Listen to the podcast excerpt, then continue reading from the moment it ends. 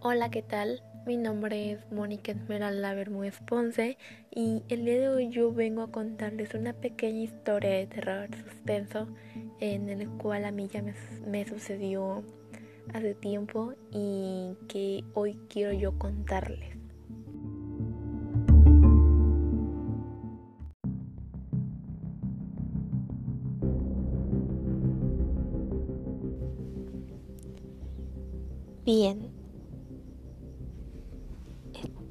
Historia tiene por título El Rincón del Diablo. Todo comenzó cuando una noche muy, muy extraña, este, pues mi abuelo tenía, tenía ranchos en los cuales él era, él era como encargado, como el capataz, pongámosle así que era el capataz. Entonces, dentro de esos ranchos, como sabemos, hay bombas en las cuales te tienen que estar checando por ciertas horas, inclusive entre las madrugadas, por eso ponían a alguien a cargo.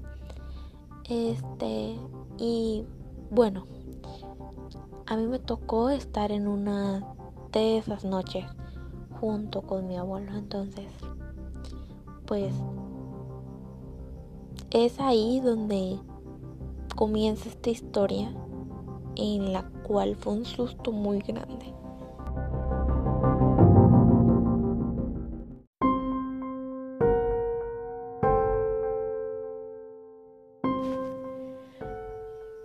Bueno, estando nosotros en ese día, en esa noche, como en estos tiempos de frío, de verdad que, es como no decírselo a nadie en esto lo que pasó porque es horrible. Es, es lo peor que te pueda pasar. Pero mi abuelo y yo nos encontrábamos muy, muy, muy tranquilos y muy campantes de la vida.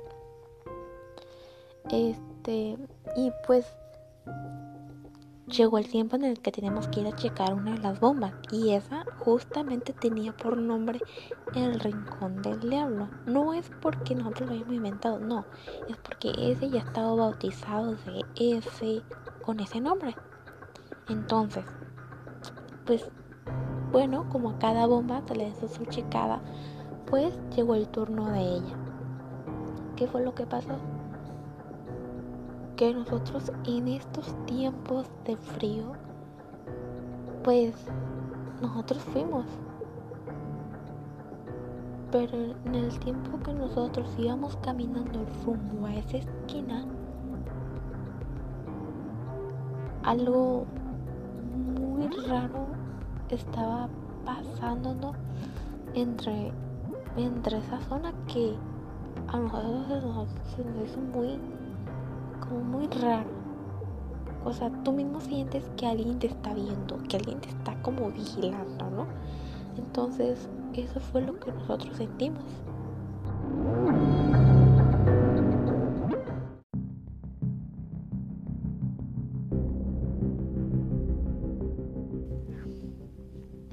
Y muchos se van a preguntar, pero ¿por qué ese nombre tan bautizado se le quedó así?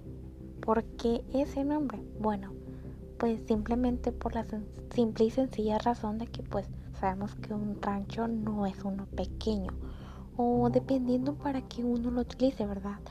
Pero pues sabemos que un rancho como tal es enorme, grandísimo. Entonces, esa esquina estaba hasta el fondo, hasta muy, muy retirada de la entrada. Es por eso que se le quedó así, porque estaba lejísimos. Entonces, pues solamente que nadie, nadie se atrevía a ir hasta allá. Y pues era lógico, ¿verdad?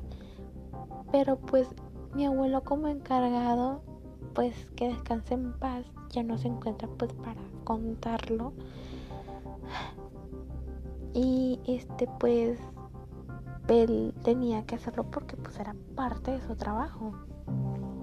Entonces, lo que nosotros sentimos eran, comenzamos a ver sombras. Comenzamos a ver sombras, pero, o sea, tú dices, serán los árboles que están por ahí. No, no, no, no, no, no. No, no, no, nada de eso. Sombras como tal. Sombras de personas, pero no había nadie. Inclusive empezamos a escuchar como trotadas de caballos, pero no, ese no era un rancho en el cual pues habitaran animales, en el que se quedaban a resguardar. Era un rancho en el cual era encargado de, de papaya. Había puros ranchos encargados de eso, no había nada en el que se, se lo utilizaran para ganado.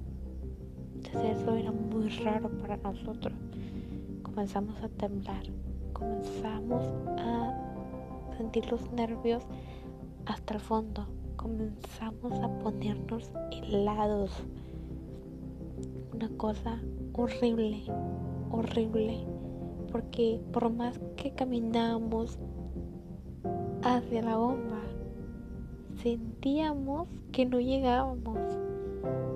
Sentíamos que estábamos desde el inicio, que nunca íbamos, que no caminábamos nada. Entonces era una cosa espantosa, espantosa, que mi abuelo y yo ya ni siquiera queríamos ni seguir. Pero claro, o sea, una bomba al descuidarla, pues la bomba se, se daña, entonces sale más caro una, sale más caro repararlo que pues ir a checar.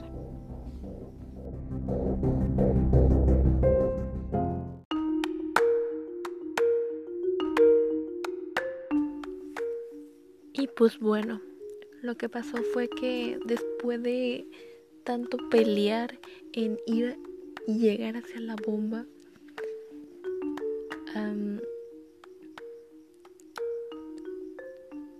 fue muy fue muy difícil porque ya estábamos estábamos tan mal, estábamos gravísimos en el sentido de que ni movernos queríamos ya porque estábamos en shock de lo que nos estaba pasando en ese instante. llamamos a la abuela, pero nadie nos contestaba. Nadie nos contestaba. Lo único que nos quedaba era pues pues tratar de salirnos e irnos a casa. Pero mm, no se podía porque hasta tú mismo sientes los nervios que, que pues algo, algo no anda bien, ¿verdad? Cuando checamos la bomba, lo dejamos en su punto correcto. Entonces dijo, bueno, me comentó el abuelo que ya era momento de irnos, pero pues seguimos con miedo, la verdad. Y quien no tiene miedo en medio de la madrugada, estando solo y pues con lo que le acaba de pasar a uno, pues sí, ¿no? Es como... Es algo muy feo, la verdad. Cuando veníamos de regreso, sentíamos que alguien nos estaba siguiendo. Pisadas por detrás, sentíamos pasitos, pasos. Volteamos y no veíamos a nadie. Seguíamos caminando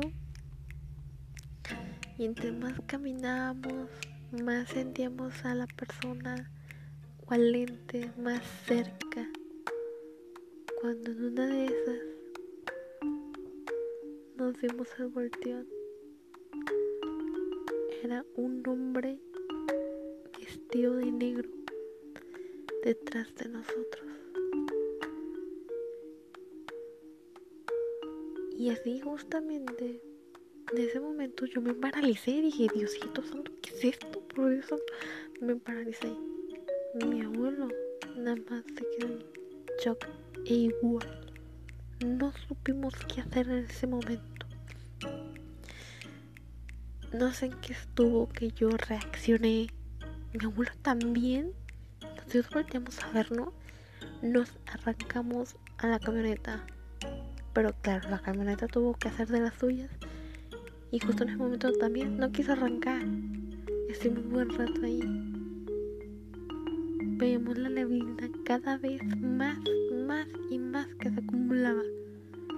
Hasta el grado de empañar los vidrios. y nada más veíamos la sombra que pasaban alrededor de las ventanillas del carro. Nos quedamos ahí, mi abuelo y yo nos dormimos ahí, rezando que no nos pasara nada malo.